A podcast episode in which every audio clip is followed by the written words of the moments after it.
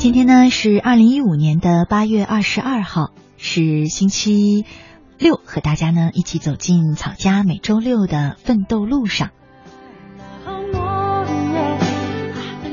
一位叫做美宝的朋友，他在微信里面留言跟我说：“乐西姐，我最近失恋了，啊，工作呢也很不顺，提不起兴趣，已经被主管教训了好几回了，我都想换个工作了。”但其实换来换去，好像我这一路上做的工作也都差不多，感觉没有什么前景，也挣不到钱。乐西姐，你说我该怎么办呢？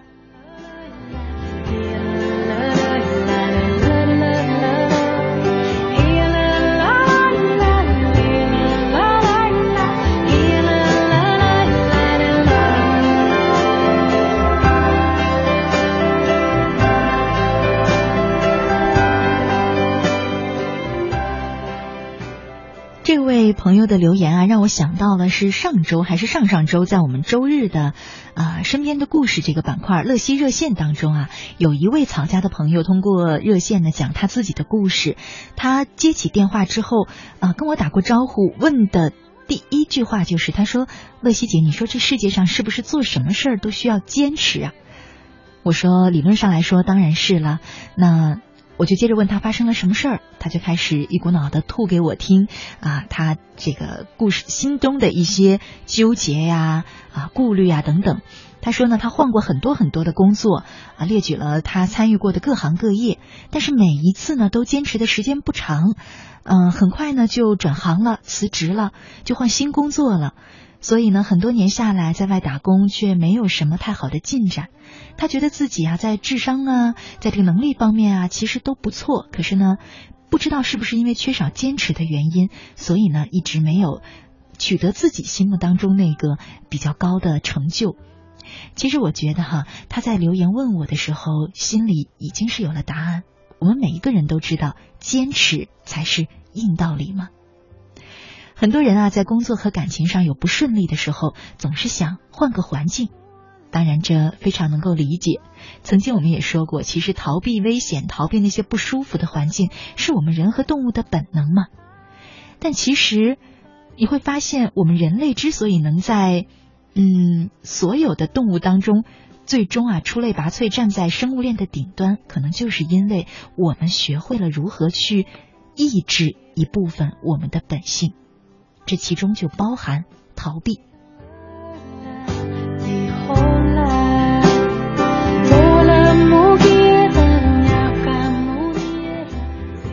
所以其实呢，我们在工作也好，在家庭生活也好，各方面啊，甚至可以说我们整个人生，很多时候拼的不一定是智力、体力，有的时候拼的就是耐心。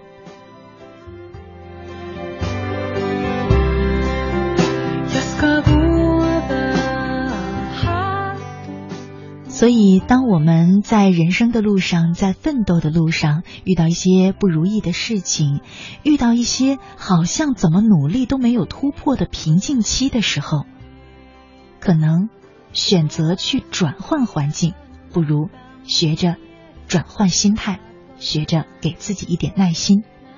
也许你在拼了命的努力，可是美好的未来又似乎还是那么遥不可及。甚至世事的变幻莫测，都会让你措手不及。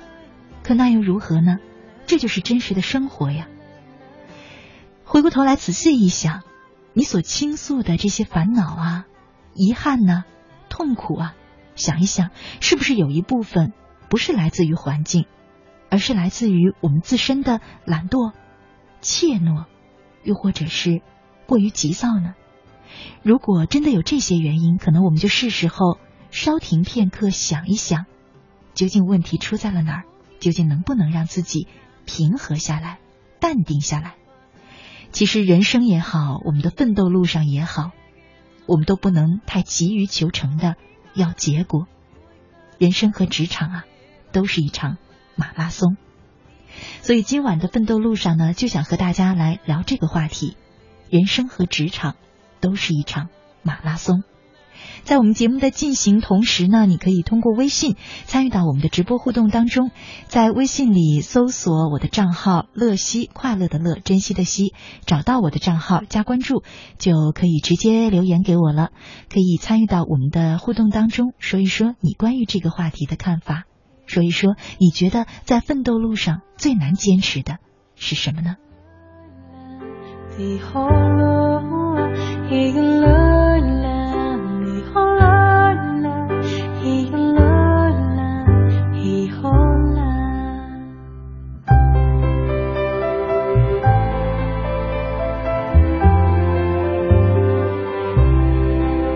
那是个。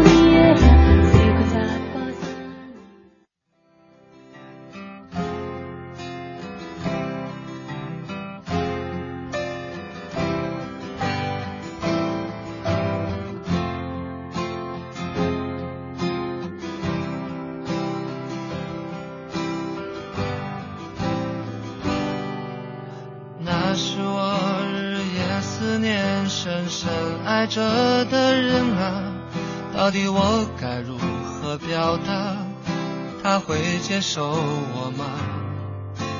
也许永远都不会跟他说出那句话。注定我要浪迹天涯，怎么能有牵挂？梦想总是遥不可及，是不是应该放弃？花开花落，又是一季。春天啊你在哪里？青春如同奔流的江河一去不回来不及道别只剩下麻木的我没有了当年的热血。看那漫天飘零的花朵在最美些，有谁会记得这世界他来过？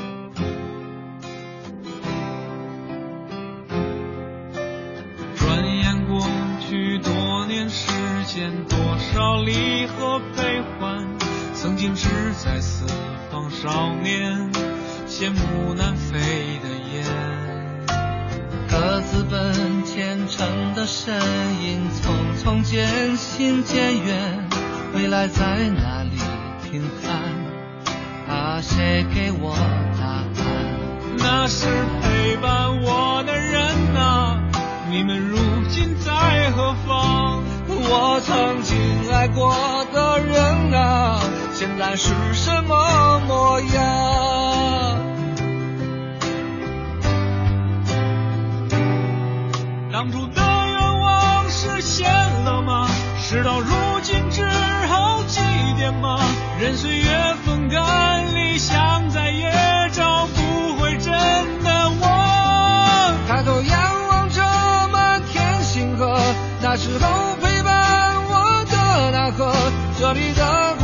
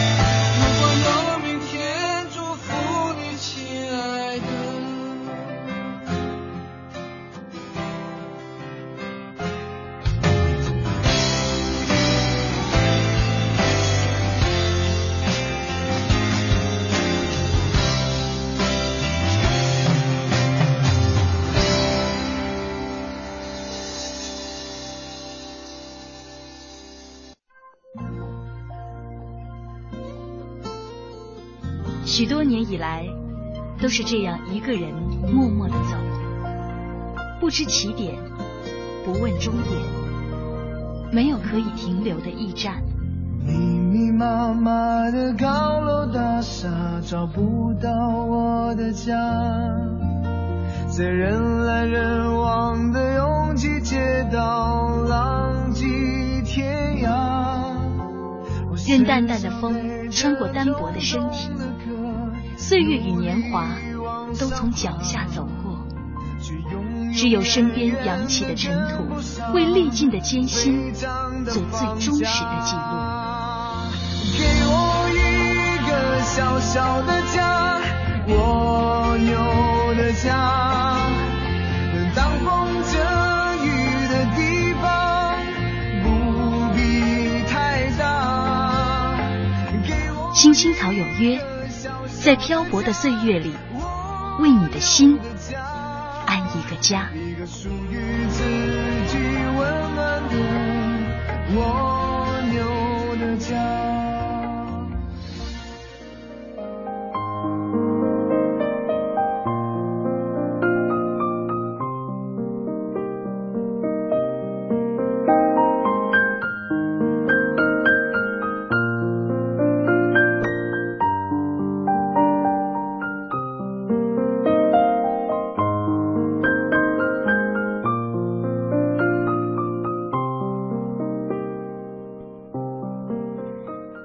夏之声，青青草有约，奋斗路上，我是乐西。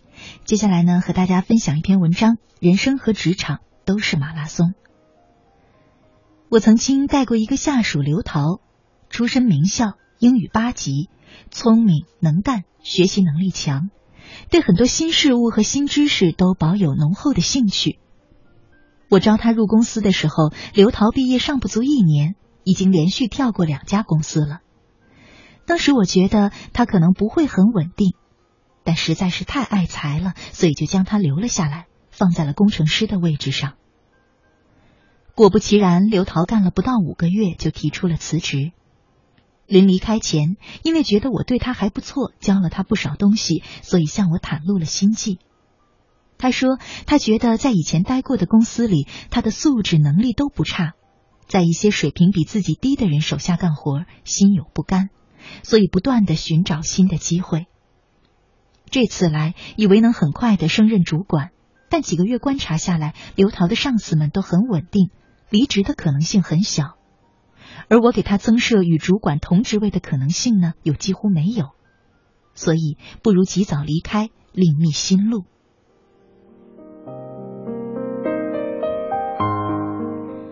我对他说：“其实以你六个月的表现来看。”你的成长速度已经算很快了，只要坚持下去，以后一定能独当一面的。但是现在还不是时候，毕竟专业这东西不是大学里学过、理论上知道就行的，还需要在实际操作中慢慢的沉淀才行。但刘桃却实在等不了了，他感谢我对他的信任与坦白，但他认为另外的路更好走，于是就这样。毅然决然的离去了，我觉得很惋惜。可既然这是他的选择，我也只有尊重他，并为他祝福。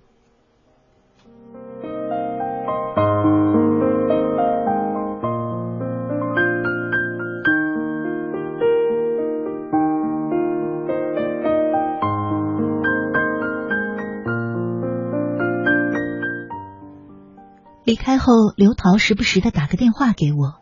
在断断续续的通话中，我听到他的行踪飘忽不定，足迹几乎遍及了珠江三角洲的大部分的角落。在电话里，刘桃时有抱怨世事之不公，上司有眼不识英才，但更多的是对新公司新职位的渴望。听他不断辗转的消息，有时候我也忍不住问一下自己：难道是我老了吗？观念太陈旧，太没有冲劲儿了？但很快。我又摇了摇头。三年后，我离开原公司，去了新公司。这家新公司成长很快，员工膨胀的很快。在我接手后，短短不到半年的时间里，我所管辖的部门由五十人迅速增加到四百人。如此一来，管理和培训都变成了很大的挑战。一些重要岗位上，人才更是变得稀缺。正在焦灼中，我忽然想到了三年前辞职的刘桃。我觉得他是块璞玉，只是缺乏雕琢。也许经历过这样一段历程，能成长突破也说不定。于是我打电话给刘桃，他听了很激动，立即就答应过来。在这份新职位上，刘桃干得很投入，进步速度很快。他每日伏案翻译资料到深夜，白天不停的调整测试程序。不久，新实验室所有设备都有序的开动了。而后，他又对所有的作业文件进行了梳理，重新进行了修订、增订。刘桃的勤奋和用功也引起了同事们的注意，都对他称赞有加。有那么一段时间，我觉得，也许给刘桃这么一个宽松的环境，提供一个让他充分发挥才华和干劲儿的岗位，他可能真的会超越，跃升到一个全新的层次去。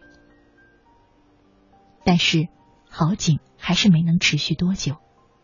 第七个月的时候，刘桃突然来找我，这次跟上次一样，他对我仍然很坦诚。他告诉我。这七个月，他干得很开心，也是参加工作这么多年来做的最有成就感的一段时间。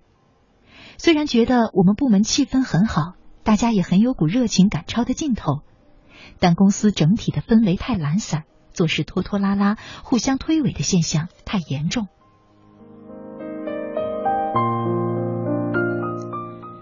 最后，刘桃说：“李经理，说句真话，我很佩服你。”你有一腔热情改变这个公司，但我认为做不到。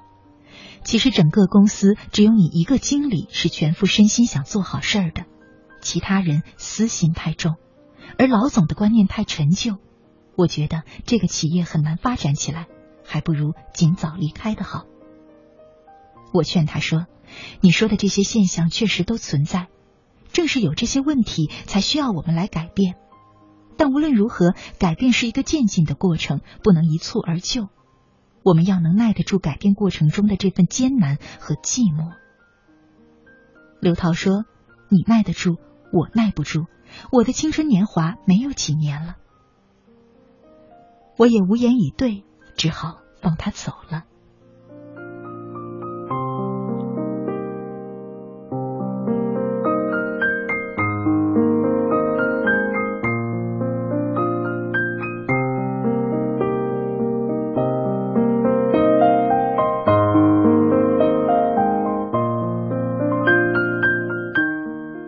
至今又七年过去了，我们的联络比以前少了很多，但刘桃每次变动还是会打电话或者发短信给我。相对于一般人，他的跳槽频率高很多倍。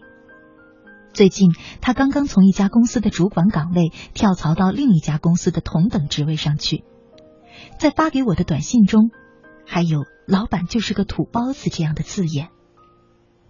我翻着短信，忽然有点感慨。我觉得十年前刘桃想做主管早了，但十年后他还做主管慢了。跟刘桃同时期入职的同事，甚至那些条件跟他比差很多的人，如今好多都已经在这个行业中崭露头角，完全跃升到另外一个层次去了。而他却还在为十年前最初实现的梦想打拼，真是可惜了。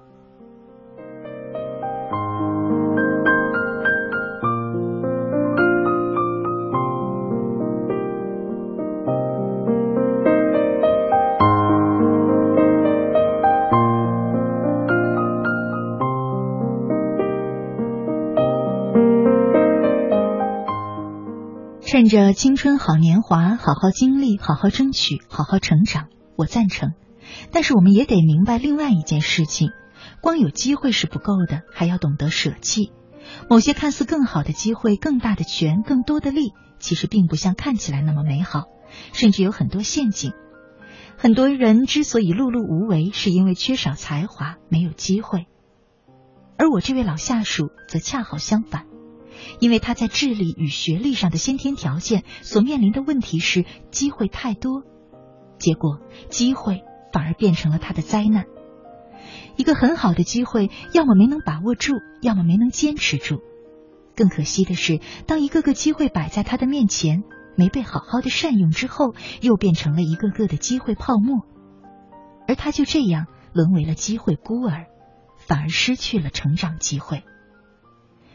一份工作，一种专长，一项本业，做得好都少不了一样东西：专注力。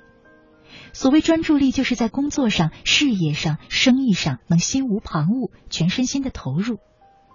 一件事情只有全身心投入去做了，才能超越常人，能别人之所不能。所谓的台上十分钟，台下十年功。别只看到别人抛头露面的风光，也要明白在台下另有你不曾见过的十年孤寂、隐忍、修炼、磨练以及坚持。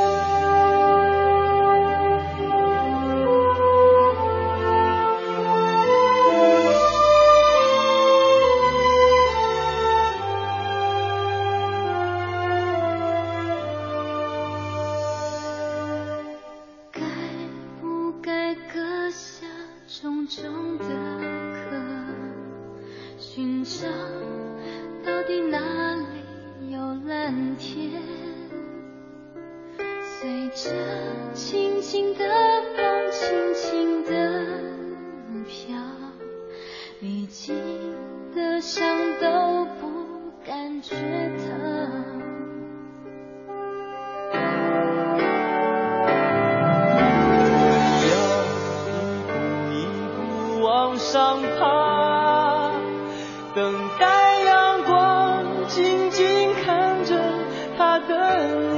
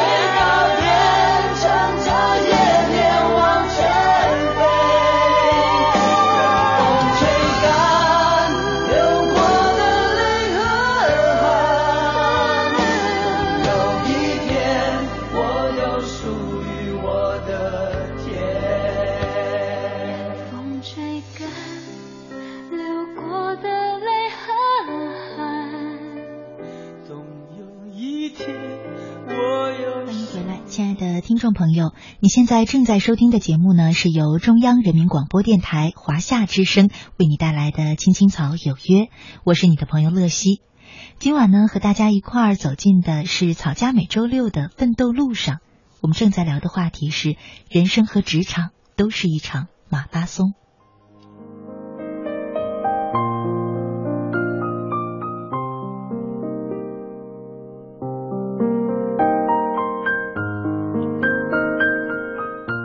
节目进行的同时呢，你可以通过微信参与到我们的直播互动当中，在微信里搜索我的账号“乐西”，快乐的乐，珍惜的惜，找到我的账号加关注，就可以直接留言给我了。你可以在我们直播进行的同时呢，说一说跟我们今晚节目相关的话题。我们正在聊，你认为奋斗路上最难坚持的是什么呢？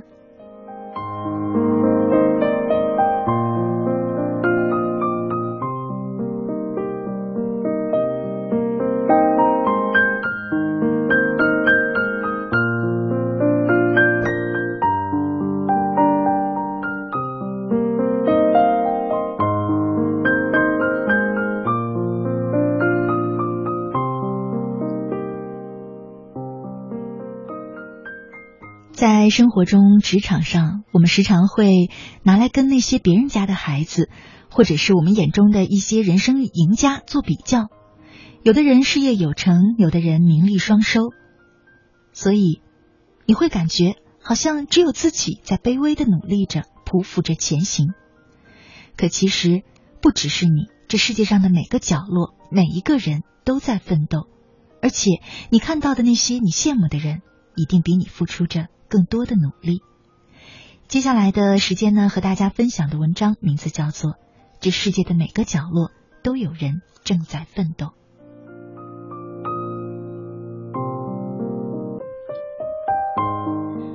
上周日是我研究生课的开学典礼，早晨六点半起床，赶去远在三十公里以外的中科院。我以为这个周日早晨的地铁应该是空荡荡的，到处都是座位，因此做好了上车再补觉的准备。可谁成想，到达地铁门口的时候，已经有了熙熙攘攘的人群和一群卖早点的小摊儿，跟平日里我正常上班八九点时候的样子差不多。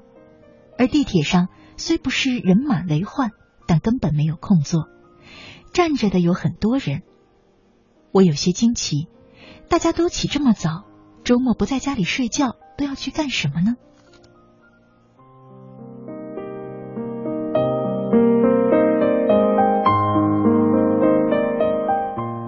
在这个城市生活了八年，生活渐渐稳定，我很久都没有在周末早上早起赶去做什么了，也没有在晚上加班到深夜才回家了，因此也慢慢忘记了，在我熟睡的时候，这个城市其实随时随地都有醒着的人。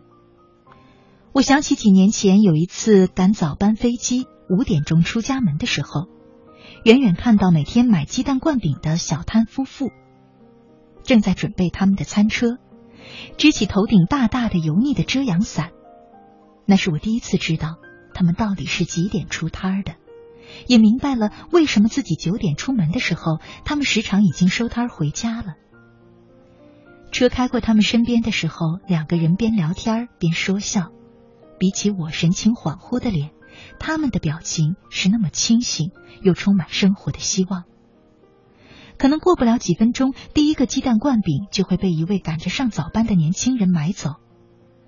他们不仅仅在为自己的生存而早起，也在为这个城市的每一个正在奋斗中蒙开双眼的年轻人一点点的暖和，一点点的慰藉。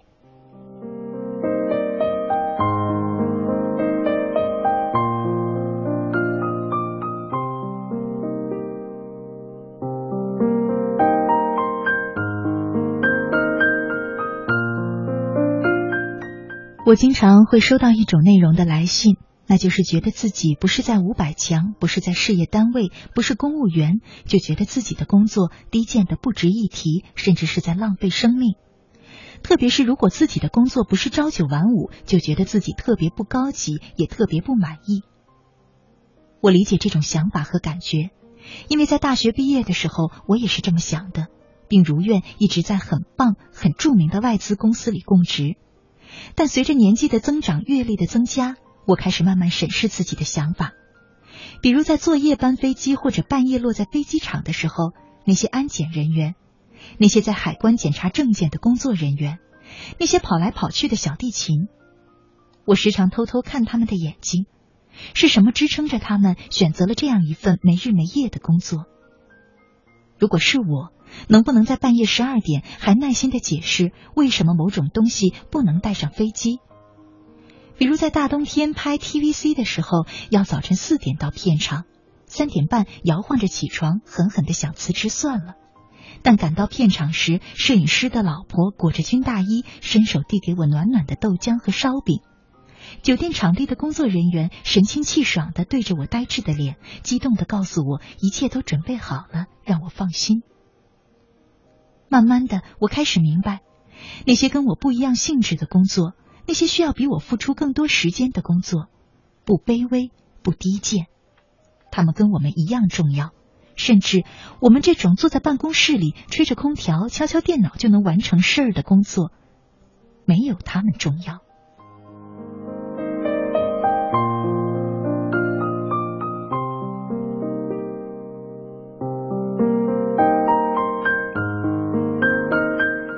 城市里的每个角落都充满着匆匆忙忙的人，城市的每一秒时光里都充满着为生活打拼的人。他们可能正在干洗店里低着头为你熨烫衣服，可能正瘫在地铁的一个角落里耷拉着头补觉，可能正为赶不上飞机心急火燎，可能正在为某一刻做错的事而哭泣。他们散落在城市的每个地方，正在为自己的生活和未来默默的打拼。在奋斗的路上，每个人的灵魂与信念都是平等的，而每一份工作的背后，都是一颗正在努力的心。他们可能此刻很卑微，很不起眼，甚至被人颐指气使，但别忘了，千万个你我的奋斗之路，都曾从这里走过。上周六下了地铁，我又打了个车才到学校，累得要命。我在出租车上困得哼哼。司机转脸看我一眼，说：“姑娘，你这是开学了吧？我呀，五点就出来拉活了。你也可以在家睡觉，但也学不到东西，不是？两年后你就研究生毕业了，想想多好啊！是啊，这世上的每个角落都有人正在奋斗。”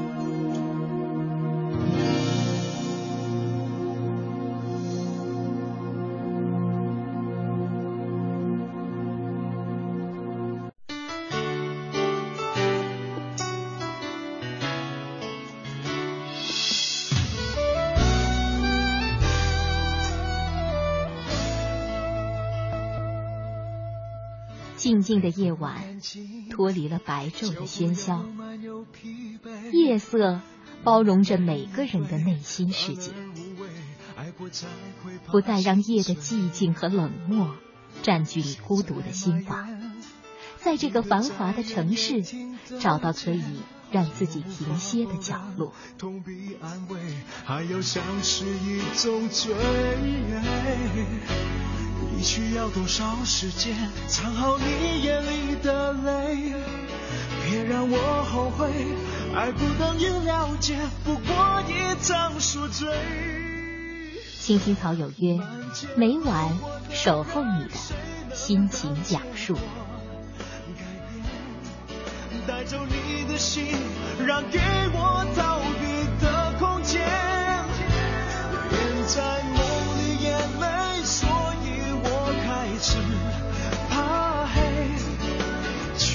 太接近也，太接近清楚的终结。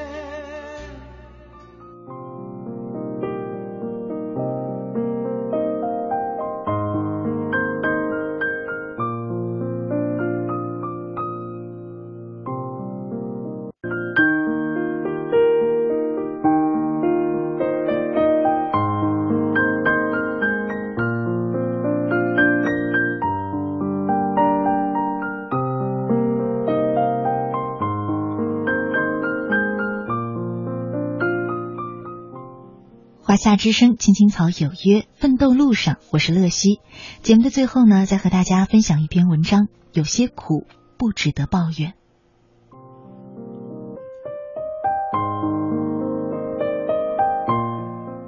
早些年，每次说到我在北京的时候，父母的朋友总会说：“真不错，敢去北京。”再听说我在一家不错的传媒公司任职，他们就更觉得我一个外地人在北京打拼很不容易。其实我们公司的大老板、二老板、三四五六七老板都不是北京人。其实大多数的单位和企业，大多数人都是北漂，所以谁都不是别人眼里的外地人。也许在无数常驻北京打工人的心里，北京人才是外地人呢。每次回家过完年，重返北京时，心情都是最复杂的。那时候也总是会问自己一个问题。如果留在家乡工作会怎样？这种问题基本只是提提而已，连想都不愿意想。留下来，也许根本找不到工作，也许根本不能适应凡事都要讲各种礼数规矩的小环境，耍性子是不可能的了。与合作者翻脸更是想都别想。资源就这么多，犯一点错就难以翻身。而北北漂与之相比，则充满了机会和包容。这家公司不行，就换一家公司；这个行业不行，就再换一个行业。人人都忙得要死，没有时间去针对你。从这一点上看，选择北漂比留守家乡似乎更轻松些。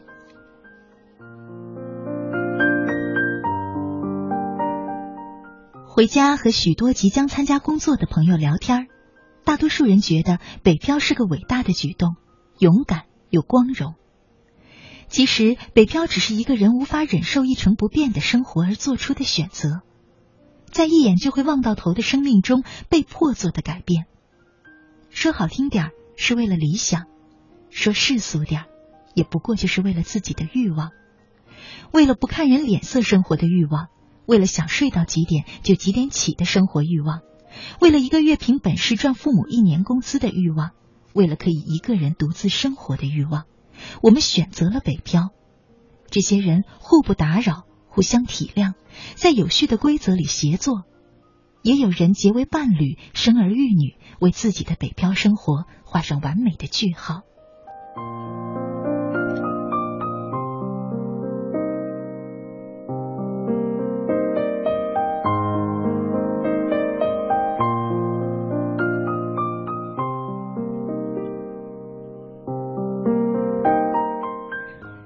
看了一篇关于北漂的文章，不禁感叹北漂的岁月。一个北漂的决定，让本是普通人的我们找到了一个展示自我的途径，不仅有了更多的工作机会，还结识了很多有成就的人。